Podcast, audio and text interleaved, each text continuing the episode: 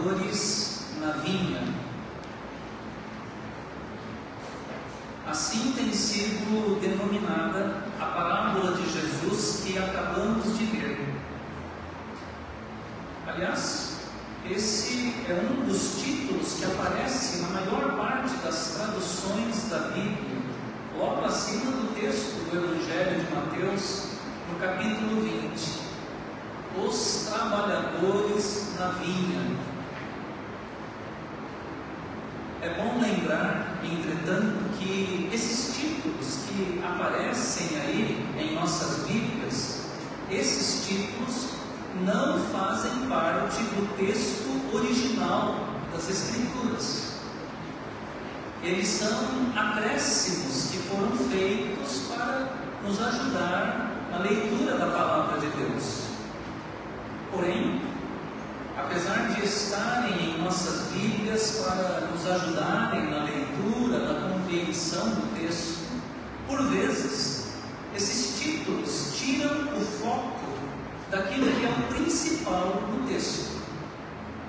Este parece ser o caso da presente parábola de Jesus. Na verdade, a designação dessa parábola como a parábola dos trabalhadores na vinha, essa designação desvia o nosso olhar daquilo que é central na parábola. E o que é central aqui? O comportamento do patrão, não dos trabalhadores, mas do patrão, o dono da vinha, o dono das terras. Observando atentamente o texto bíblico, especialmente no que diz respeito às ações que estão em andamento e aos personagens em cena, nós vamos verificar que na parábola tudo se refere em primeiro lugar ao patrão, ao dono da vinha e não aos trabalhadores. Vejamos, é do patrão a iniciativa de sair logo de madrugada para contratar trabalhadores para sua vinha. É do patrão a iniciativa de ao cair da tarde, mandar o administrador pagar o salário aos trabalhadores, começando pelos últimos e indo até os primeiros. E nas cenas finais, é a ele, é ao patrão que reagem os trabalhadores insatisfeitos com o pagamento, o salário recebido. Eles começaram a murmurar contra o dono das terras. A esses empregados murmuradores, é o próprio patrão quem responde. O dono da vinha que apareceu no início da história para contratar, para assalariar aqueles empregados, ele reaparece em cena no final da história para justificar a sua forma de pagamento para responder àqueles que estão reclamando. Desse modo, como vemos, a parábola põe em evidência, do começo ao fim, a figura do dono da vinha e não dos trabalhadores. E de modo especial, o que se enfatiza na história contada por Jesus é que o dono da vinha, ele resolve pagar igualmente o mesmo salário a todos os funcionários, independentemente da quantidade de horas que eles trabalharam. Funcionários que chegaram à vinha para o trabalho às seis horas da manhã, os outros que chegaram mais tarde, às nove horas da manhã, aqueles que foram contratados ao meio-dia, depois outros mais às três horas da tarde, e finalmente aqueles que já no final do dia, às cinco horas da tarde, contratados, todos eles, todos eles, no final do dia, recebem exatamente o mesmo salário. Esse patrão, ele, ele age assim porque ele sabe que ao término do dia, cada um daqueles trabalhadores precisaria levar para casa o pão cotidiano. Cada um deles precisaria do sustento diário para a sua família. Não importa a quantidade de horas trabalhadas, todos precisam comer, todos precisam sustentar a sua casa, todos precisam manter a sua família. O que se evidencia, portanto, não é outra coisa senão, senão a bondade, a bondade desse patrão, a sua misericórdia para com todos que precisam do sustento diário, do pão de cada dia.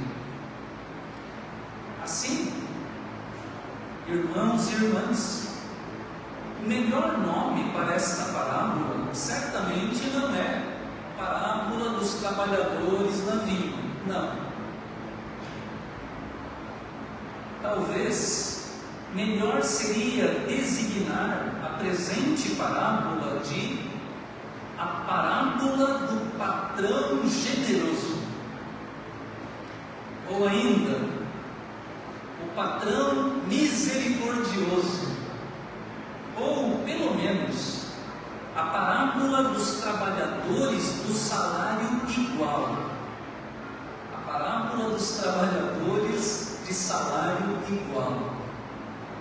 Essas designações levam mais em consideração aquilo que é fundamental nessa parábola, isto é, a generosidade a misericórdia do dono da vinha para com todos os trabalhadores ao lhes pagar o mesmo salário, igualmente, independentemente da quantidade de horas trabalhadas.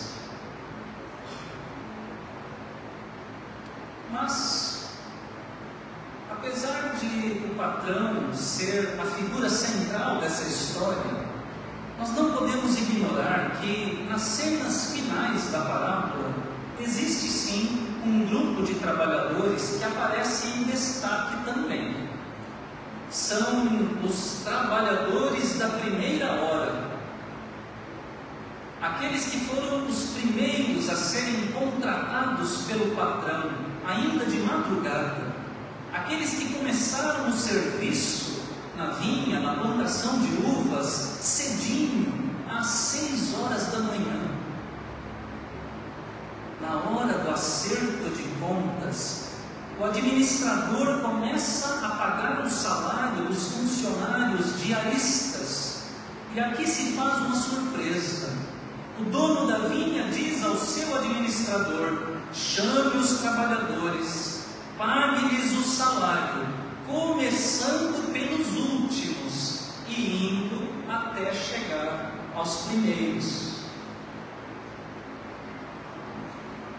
Por que isso? O mais natural não seria começar pagando os trabalhadores que chegaram primeiro, que começaram a trabalhar primeiro, primeiro todo mundo? E somente depois terminar né, com quem chegou por último, lá às 5 horas da tarde, não seria isso o mais natural, o mais esperado? Por que começar pagando os trabalhadores que chegaram na vinha por último, às 5 horas da tarde, e não começar pagando os que chegaram primeiro, às 6 horas da manhã? Por quê? Parece óbvio que o patrão deseja que os trabalhadores que chegaram primeiro, às seis horas da manhã, que eles vejam, que eles testemunhem o quanto ele, o patrão, pagará aos trabalhadores que chegaram por último, às cinco horas da tarde. É preciso que os últimos sejam pagos primeiro, para que os primeiros trabalhadores possam testemunhar e depois, é claro, murmurar, reclamar. Começa o pagamento. Quanto recebem aqueles que chegaram para trabalhar apenas às 5 horas da tarde e que, portanto, trabalharam apenas uma hora no dia, uma vez que o expediente se encerrava às 6 horas da tarde? Quanto recebem? Um denário. O denário era a moeda romana equivalente ao salário de um trabalhador diarista. Um denário. Foi um denário o que o patrão combinou que pagaria àqueles que fossem trabalhar em sua vinha, logo no início do dia. Os trabalhadores que começaram a trabalhar às seis horas da manhã observam que o administrador paga um denário para os trabalhadores que começaram a trabalhar às cinco horas da tarde. Logo, esfregam as mãos, começam a fazer contas, a fazer cálculos na sua cabeça. Se aqueles que trabalharam apenas uma hora no dia, gozando da brisa fresca do finalzinho da tarde, se eles receberam um denário pelo serviço realizado, ah, quanto nós, nós, os que chegamos cedinho, trabalhamos o dia inteiro, muitas horas, inclusive debaixo do sol e do calor do dia, quanto é que nós vamos receber? Se eles receberam um denário, nós vamos receber muito mais. Chega a hora de fazer a remuneração para os trabalhadores que chegaram primeiro. E então, surpresa, recebem o mesmo salário, o mesmo denário recebido pelos trabalhadores que chegaram por último.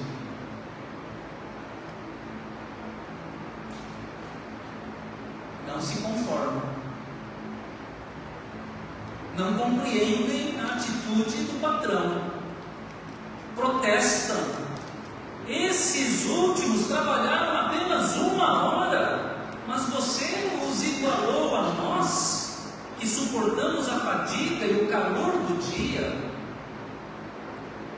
Os trabalhadores da primeira hora acham que merecem mais do que aquilo que eles receberam como salário meritocracia. Trabalharam mais, merecem receber mais. Mas é aí que o patrão, o dono da vinha, reaparece em cena para responder a esses reclamões, esses que murmuram. Amigo, não estou sendo injusto com você. Você não combinou comigo trabalhar por um denário? Pegue o que é seu e saia daqui. Pois quero dar a este último tanto quanto dei a você. Será que não me é lícito fazer o que quero com o que é meu? Ou você ficou com inveja porque eu sou bom?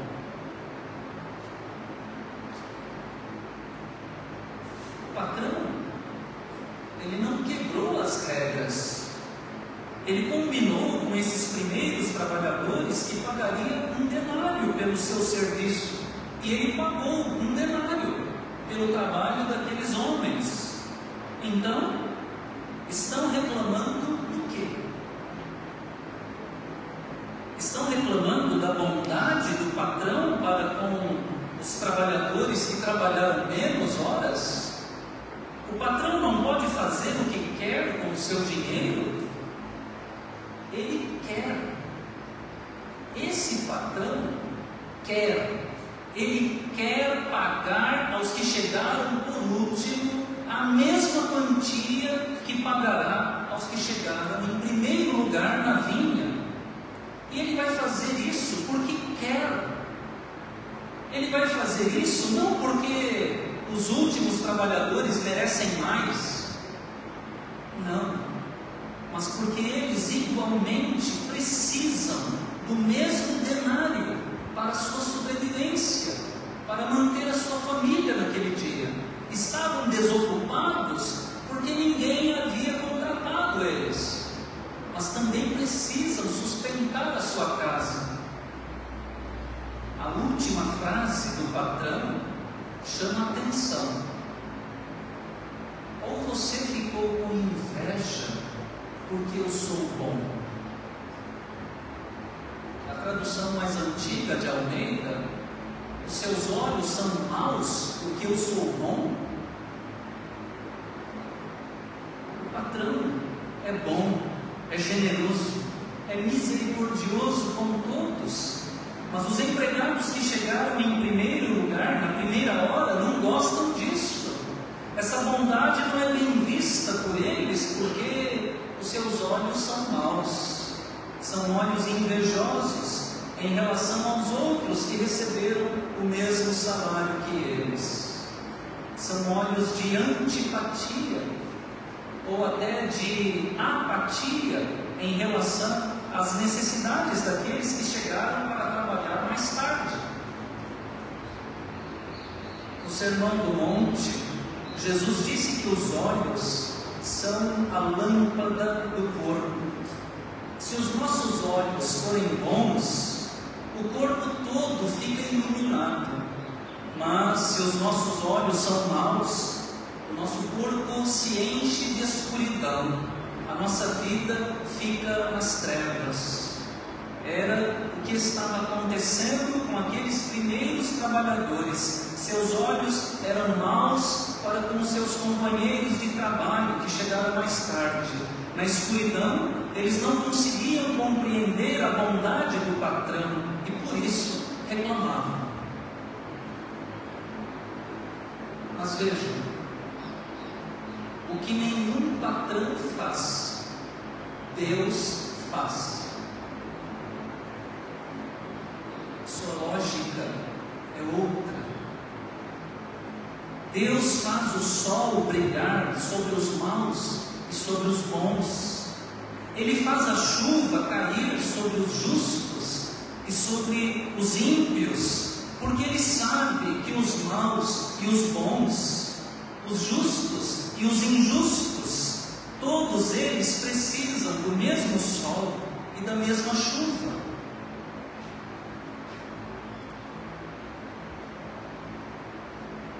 patrão da parábola, ele não comete injustiça, ele pagou o combinado, o justo. Se ele quebrou o acordo, foi por excesso de bondade e não por falta. Devemos perguntar: por que age assim o dono da vinha? Por que Deus age assim?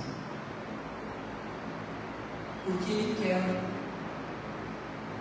porque Ele é Deus, porque Ele faz o que quer com aquilo que é seu, porque Ele é bondoso, generoso, misericordioso. E nós, nós precisamos aprender a sermos assim também, bondosos, generosos, misericordiosos. Ah, meus pesados irmãos e irmãs, eu quero deixar com vocês nesta manhã uma palavra sobre a providência de Deus. Nosso Deus, nosso Deus é provedor. Ele sabe das nossas necessidades. Ele vê a nossa situação com antecedência e ele se antecipa para nos socorrer os filhos de Israel se tornam um povo numeroso no Egito. O faraó fica preocupado e então resolve escravizar os israelitas. Apesar da opressão, os hebreus continuam crescendo e se multiplicando entre os egípcios. O faraó então manda que todos os meninos hebreus recém-nascidos sejam mortos, sejam lançados no rio Nilo um casal da tribo de Levi tem um menino em casa, um bebezinho recém-nascido. Não podendo mais escondê-lo, a mãe resolve colocá-lo num cestinho de junco, trabalhado com betume piche, para que o cesto não afunde. Assim, o menino é colocado no cesto, o cesto é colocado no rio e o bebê navega até chegar às mãos da princesa do Egito, que toma o menino para si e lhe dá o nome de Moisés. O que foi isso? Senão a providência de Deus. Deus poupou a vida de Moisés, levando-o na direção da princesa egípcia, para que ele fosse criado no palácio do Egito. Bem mais tarde, bem mais tarde, Moisés, já adulto, é chamado por Deus para ser o libertador de seu povo do cativeiro do Egito. Ele resiste, mas Deus o convence a aceitar a missão.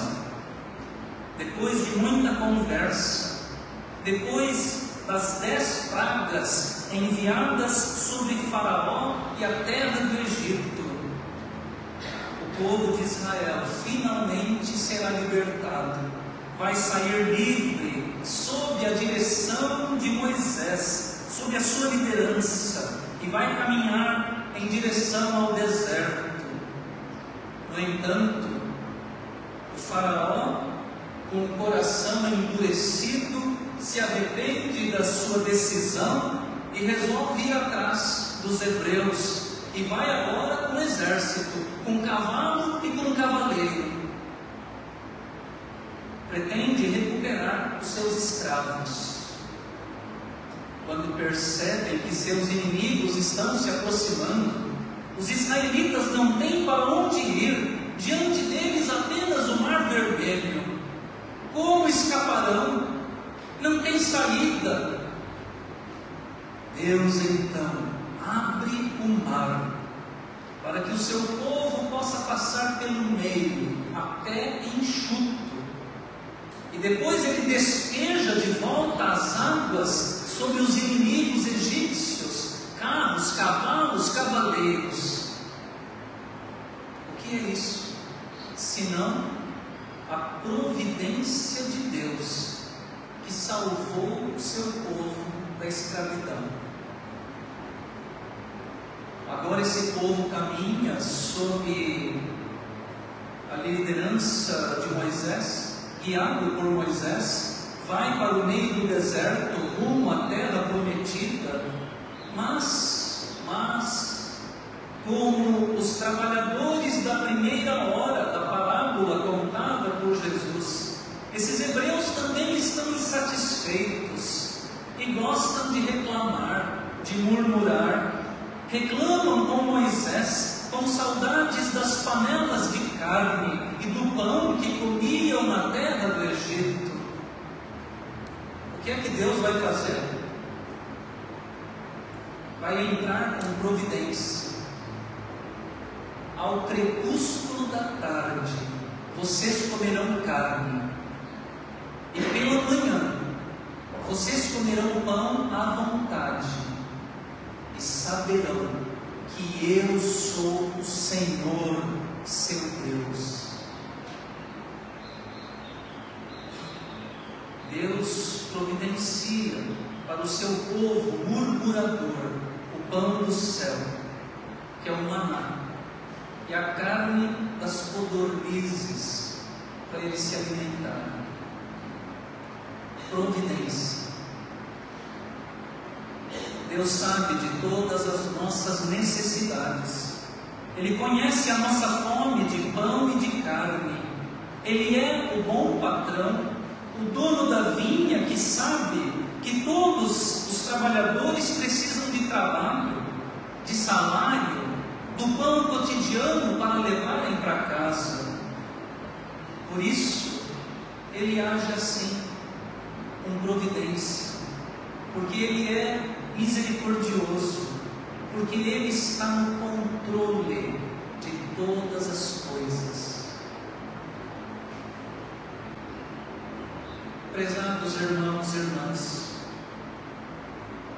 nesta manhã nós louvamos a Deus de forma especial por Sua providência, por seus cuidados, por seu amor sobre a vida do casal, Daisy e Ademir, que acaba de completar as suas bodas de ouro.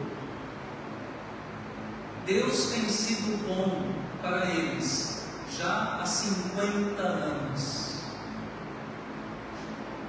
Hoje nós falamos sobre a parábola do patrão generoso, o patrão que não deixa trabalhadores desocupados nas ruas, mas os convida todos para trabalharem na sua vinha.